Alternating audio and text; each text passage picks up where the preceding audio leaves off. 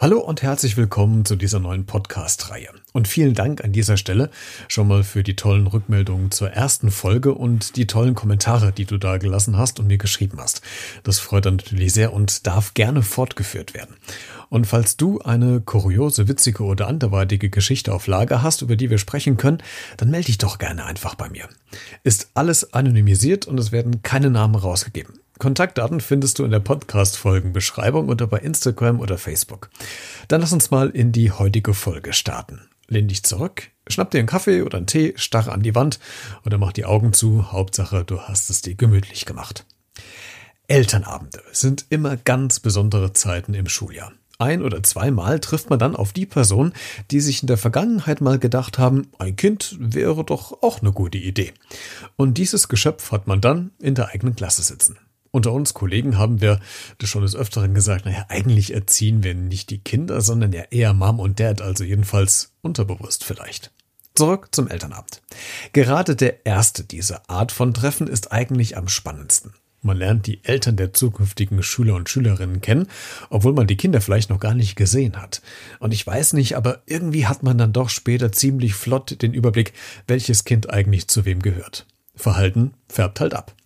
An dem Elternabend, um den es heute geht, der übrigens in einer dritten Klasse stattfand, nahm die Diskussion eine sehr außergewöhnliche Wendung. Und wenn ich eines im vergangenen Jahrzehnt gelernt habe, dann das, dass ich nicht nur Lehrer und Sozialpädagoge anscheinend bin, sondern auch Paartherapeut. Los geht's. Hallo, Herr Becker. Wahrhaftiges zwischen Lehrerpult und Kopierraum. Folge 2. Verhandlungen über Taschengeld für Mutti während des Elternabends. Es war an einem Mittwochabend. Mittwochs war bei mir immer der Tag in der Woche, an dem ich gerne Elternabende gelegt habe. Die Mitte der Woche ist fast rum, es läuft kein Tatort, keine Castingshow, seltenst auch ein Fußballspiel. Also kurzum, eigentlich hätten die Eltern keine Ausrede, nicht zu diesem Termin zu erscheinen. Für alle zukünftigen Lehrer, äh, schau am besten ein paar Wochen mal durch die Fernsehzeitung vorab und überleg, welcher Tag dann am besten geeignet ist. Das erspart eventuell etwas Frustration bei der Durchführung des Elternabends. An diesem Abend, wie schon gesagt, am Mittwoch, lief aber alles super. Fast alle Eltern waren da.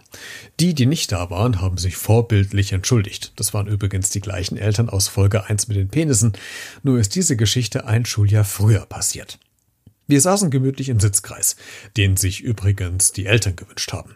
Natürlich saß jeder möglichst auf dem Stuhl, auf dem auch sein oder ihr Kind im Unterricht sitzt. Bleibt ja in der Familie der Abdruck auf der Sitzfläche. Wie immer starteten wir mit einer Menge Organisationskrempelei, bevor es dann in die Fachdidaktik ging. Ich wollte den Eltern vorstellen, was wir gerade aktuell in Mathematik machen und demnächst noch machen werden. Aktuell beschäftigen wir uns gerade intensiv mit dem Thema Geld. Wir haben zwei feste Stunden in der Woche vereinbart für einen Monat, an dem wir einen kleinen Klassenflohmarkt aufbauen und die Kinder sich gegenseitig Dinge, Spiele, Bücher, Kuscheltiere, Spielzeug und vieles mehr sich gegenseitig verkaufen können. Natürlich haben wir ein Limit festgelegt, was das jeweilige Produkt höchstens kosten darf und wie viel man in einer Woche ausgeben kann. Die Eltern sind begeistert und engagieren sich sehr.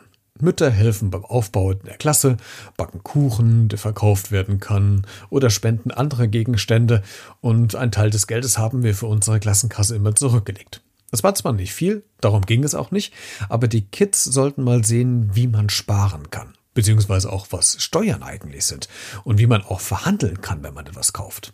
Feste Regeln haben dafür gesorgt, dass alles reibungslos ablief. Kein Geld oder Gegenstände, die zum Verkauf standen, wurden geklaut. Es war eine richtig tolle Aktion mit den Kindern. Ich habe im Vorfeld zu diesem Flohmarkt eine kleine Abfrage bei den Schülern und Schülerinnen gemacht. Ich wollte herausarbeiten, wie denn Erwachsene eigentlich mit Geld umgehen und wie das zu Hause so abläuft. Die Eltern wussten Bescheid. Was sie nicht wussten war, was die Kinder dann erzählt haben. Und das sorgt jetzt für eine kurze Ehekrise live auf dem Elternabend. Herzlich willkommen zu Der Preis ist heiß und die Mutti ist immer pleite. Die Zettel, die die Kinder beschrieben haben, habe ich mit Einverständnis der Kinder eingesammelt und ähm, in die Sitzkreis Mitte des Elternabends gelegt. Dieses Mal haben die Kinder ihre Namen auf den Zettel geschrieben, sodass die Eltern genau sich den Zettel nehmen konnten, wo ihr Sohn oder ihre Tochter etwas aufgeschrieben hat. Jeder schaute sich in Ruhe den Zettel mit den Notizen oder den kleinen Bildern an. Die Betonung liegt auf Ruhe. Bis auf eine Ausnahme. In guter und alter Asterix und Obelix-Manier leistete ein Ehepärchen erbitterten Rohwiderstand und es brach aus ihr heraus. Das ist doch jetzt nicht dein Ernst, sagte die Mutter, und ihr Blick unterstrich nochmal die ernst gemeinte Aussage gegenüber ihrem etwas leicht irritierten, noch kurzzeitig Ex und dann doch wieder Ehemann. Und jetzt begann die große Show. Wisst ihr, was unser Sohn hier aufgeschrieben hat? Ich lese mal kurz vor.